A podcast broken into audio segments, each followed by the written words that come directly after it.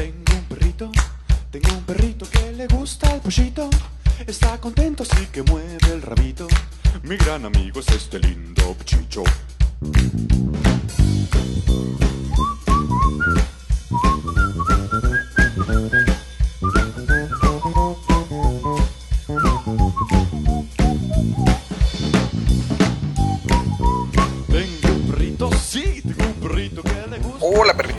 Mi nombre es Omar Sandoval, el perrodista, y como siempre trayendo las noticias más importantes para ustedes en lo que es nuestro primer resumen semanal.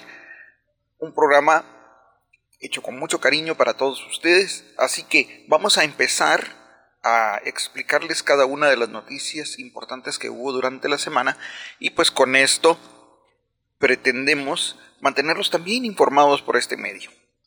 Entonces, iniciamos. Atención, mucha atención. Aquí da inicio Noticias del Sol, alumbrando a nuestra comunidad de San Pedro Ayampuc. Este programa trae todas las noticias de nuestro querido municipio y más allá. Bienvenidos a Noticias El Sol.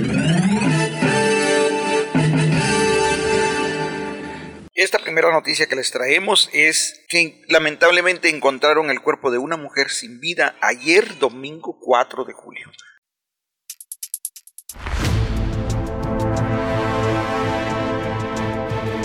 En esta ocasión, pues nos encontramos aquí en San Luis Buenavista, en el sector 2, manzana E, lote 5.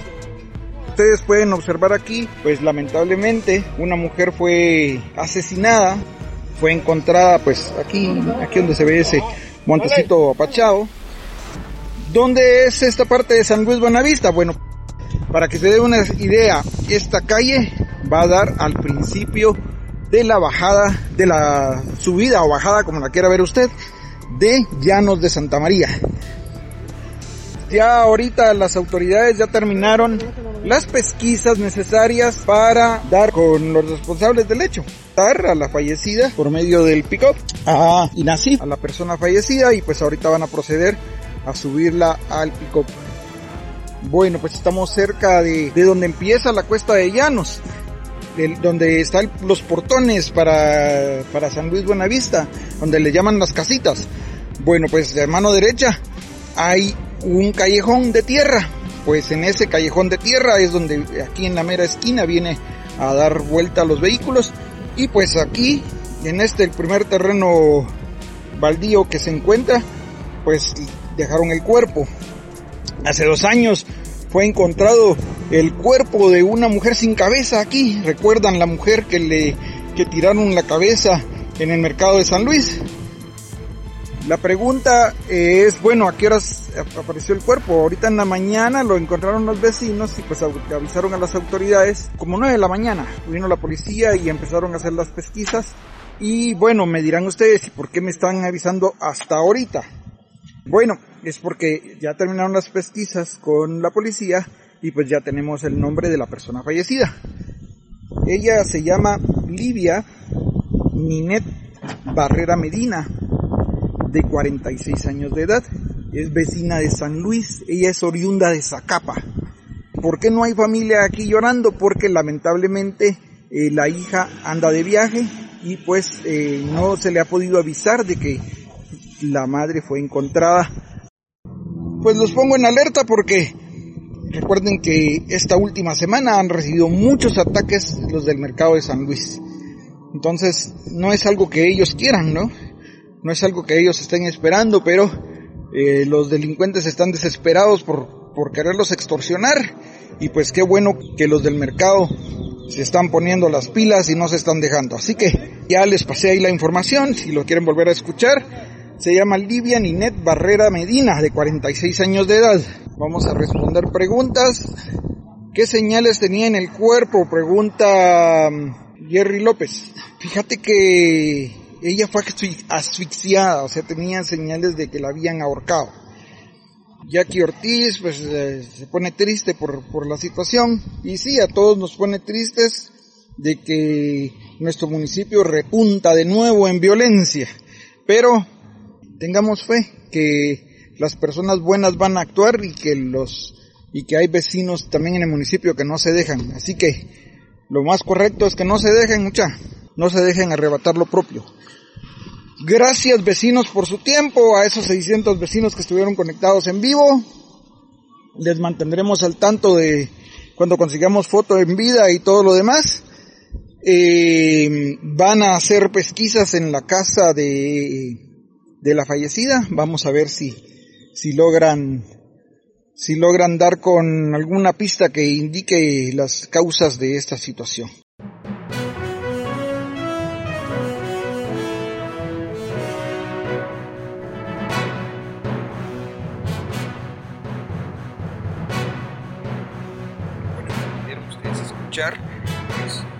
Durante prácticamente un poco más de una semana han habido muchos ataques en contra de los inquilinos del mercado. El primer ataque fue que mataron a un vecino que descargaba un camión enfrente del mercado.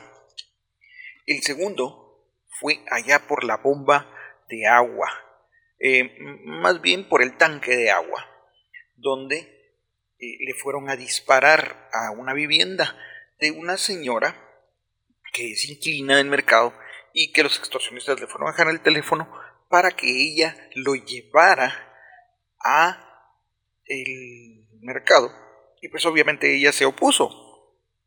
Pues porque tú como vecino quedas mal visto no de que te usen los extorsionistas para enviar un teléfono. Y eh, creo que hasta es un delito. Entonces ella se opuso y le fueron a disparar a su vivienda. Entonces, bueno, ¿hay algún peligro para nosotros como vecinos eh, por estos ataques? No. O sea, los ataques los realizan directamente a los del mercado. Nosotros como inquilinos pues ni nos enteramos de todo ese enredo. Aplaudo mucho el hecho de que los inquilinos estén aguantando esa, esa embestida ellos tienen, ya vienen preparados para eso, tienen cámaras de seguridad desde hace varios años, yo calculo que unos cuatro o cinco años, y tienen gente de seguridad ahí dentro de, bueno, en las afueras del mercado, que están armados y pues listos para cualquier cosa que pase, para proteger no solo a los inquilinos, sino a los clientes. Quiero que estén tranquilos porque esto lamentablemente se está dando, pero con, yendo de la mano con, los, con las autoridades, van a resolver.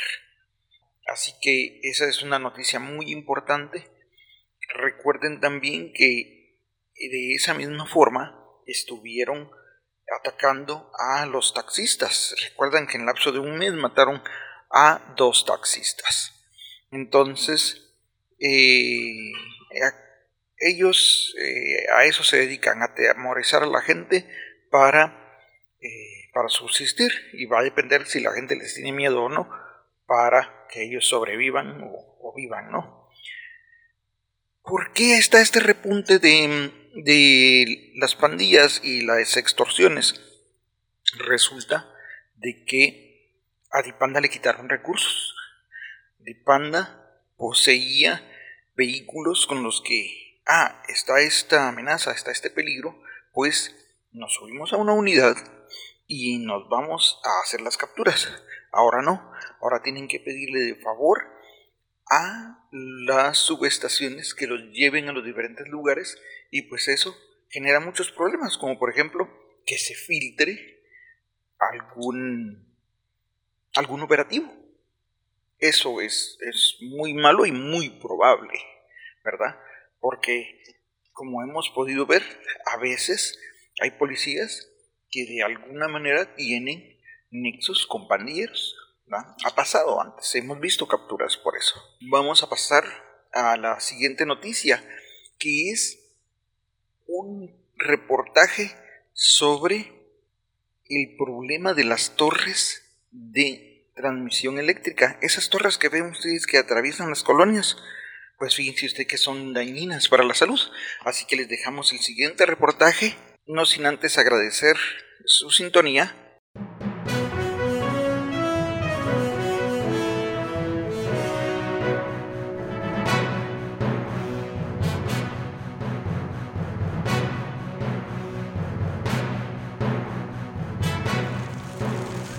Las torres de conducción eléctrica de alta tensión están generando descargas, incendios y hasta explosiones.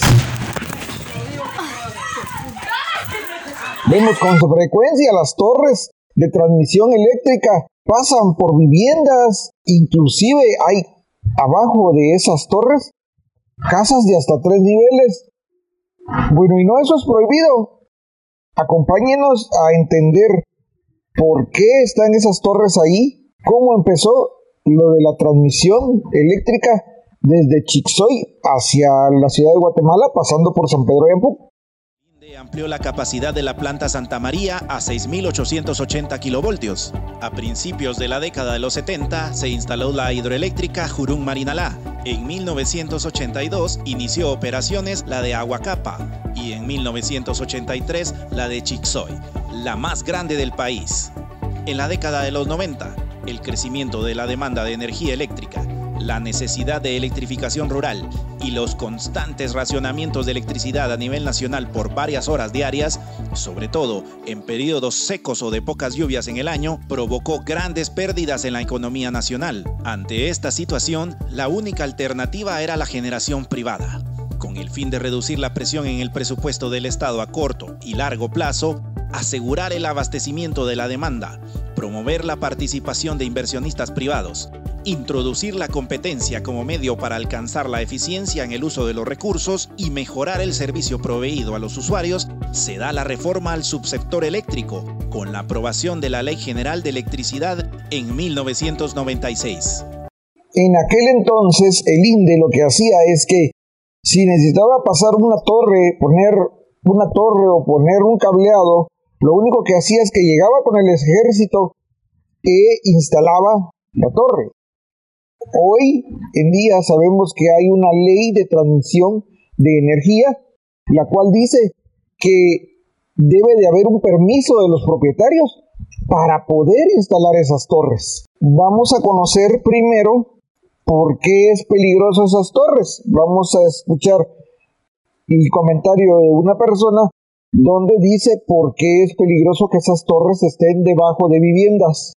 Escuchemos al especialista Miguel Noche ¿Quién nos explicará? Desde luego es, eh, y sabiendo a día de hoy, o sospechando, vamos a decir sospechando, porque nadie se atreve a dar por hechos lo que dicen ciertos estudios científicos, y es que la radiación electromagnética, y concretamente la de la alta tensión, pues hay estudios y se han visto, y hay científicos que sí han dicho que vienen siendo nocivas a corto plazo, problemas de sueño, cefaleas, y a largo plazo pues ya sabemos el qué. Y esto sí que se viene diciendo. Lo que pasa es que, claro, no son estudios cerrados. Nadie dice a ciencia cierta esto es cancerígeno, pero desde luego sí se sospecha por qué vivir o por qué poner torretas y líneas eléctricas al lado de viviendas donde van a vivir personas y donde van a poner guarderías, etcétera, etcétera. Bueno, pues al final decía lo de los estudios científicos porque aparecen científicos en todo este asunto que le quitan hierro al asunto diciendo que no está demostrado que cause daños a los seres humanos. Como digo, esos científicos no se ha matizado muy bien quiénes son. En eh, las noticias pude ver que decían eso. Los científicos dicen, pero si eso lo dicen unos científicos, desde luego puedo asegurar que hay otros que dicen todo lo contrario. Y desde hace muchos años que se vienen haciendo ya este tipo este tipo de, experimentos, por llamarle de alguna forma, concretamente en la, Universidad de Oxford ya se han hecho y concretamente han venido a decir eso mismo. Concretamente el grupo de investigación sobre cáncer infantil en la Universidad de Oxford pues eh, han llegado a decir todo esto. Con lo cual sí hay estudios que arrojan, vamos a decir, sospechas bastante grandes sobre este asunto. Que luego hay científicos que dicen que no, pues me parece muy bien pero mientras esté la sospecha jamás debería existir esto, porque por otra parte es que yo pienso que se debería regular, ¿verdad? Debería aparecer una ley que dijera no edificar frente a líneas o no tirar líneas frente a edificaciones.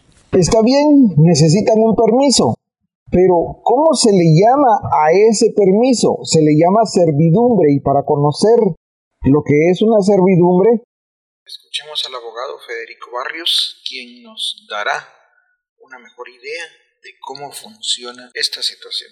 Las palabras de, de un especialista, de un abogado, que nos va a decir qué es la servidumbre y cómo funciona. Tenemos también lo que es la servidumbre para conducción de energía eléctrica o línea telefónica, que básicamente es lo mismo, permitir que sobre esas propiedades puedan instalarse postes que puedan conducir energía eléctrica o línea telefónica. Si ustedes se dan cuenta, es en la servidumbre estamos hablando de un permitir, de un tolerar que otras personas puedan usar parte de lo que es de nuestra propiedad para llegar a su propiedad, para conducir luz, para también poder servirse. Ahora bien, Dentro de la servidumbre tenemos que puede constituirse y debe de constituirse a través de una escritura pública que es autorizada por un notario. Y si la propiedad está registrada, debe de inscribirse en el registro de la propiedad correspondiente. Esto en beneficio de ambas personas para después de ello evitar cualquier tipo de pleitos o de circunstancias eh, anómalas acá.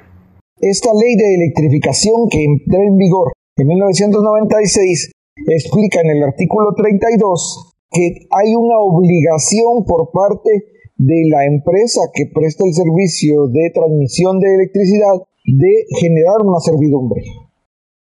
En el artículo 33 explica esa servidumbre debe ser pagada, o sea, llegan a un acuerdo porque ese terreno no sea utilizado para nada más que para que pase la electricidad y le pagan una buena cantidad de dinero o lo que lleguen a acordar, si acordan una mala cantidad, pues será una mala cantidad y si acordan una buena cantidad, pues será una buena cantidad. En el artículo 36 de esa misma ley explica, primero, antes de instalar esa red tenía que ir a la municipalidad, verificar que los terrenos eran públicos y no privados. Al ser privados, pues obviamente hay que hacer una escritura y todo. Pues esas colonias tenían un solo propietario, ¿no? En el artículo 37 dice que el dueño es el que tiene que hacer el trámite que esta servidumbre quede escriturada. O sea, ya después de que llegaron un acuerdo, el dueño es el que tiene que hacer el trámite. En el artículo 38, si en caso, en el artículo 38, si en caso no llegan a un acuerdo, tienen que irse a un juzgado para definirlo. En el artículo 40 dice que si en caso, como pasa en nuestras colonias, que hay viviendas y que ahí no puede pasar, porque aceptémoslo, ya las viviendas ya están ahí. Ya hay eh, por lo menos cuatro torres que tienen viviendas abajo. Lo correcto es que muevan esas torres o construyan unas torres en otro lado para pasar la energía en otros terrenos, porque hay terrenos, yendo para el carrizal, hay terrenos suficientes para que pase rodeando las colonias y no que pase entre medio de las dos colonias, como el caso que está ahí a la par del campo de San Luis. Entonces en el artículo 40 dice, llegan a un acuerdo, la empresa de transmisión de energía tiene que buscar otro lugar para que pase. La pregunta del millón es, ¿cuántos accidentes tendremos que ver cuántos incendios, cuántas explosiones como esta, cuántas eh, personas fallecidas o personas que lleguen a tener algún problema de salud como cáncer al estar expuestos a estas líneas de conducción. Déjenos en su comentario lo que piensan al respecto. Una. Y dos, regalen un me gusta a este video. Tres, los esperamos, Canal 54 en Uniservicios, en Canal 5 en Unicable, también en nuestro Facebook, Instagram, Telegram, eh, Twitter y eh, demás redes sociales. Entonces ahí los esperamos. Denos un comentario y compártenlo con las personas que conocen para que den su opinión y sepan de este problema. Gracias vecinos por su tiempo y hasta la próxima.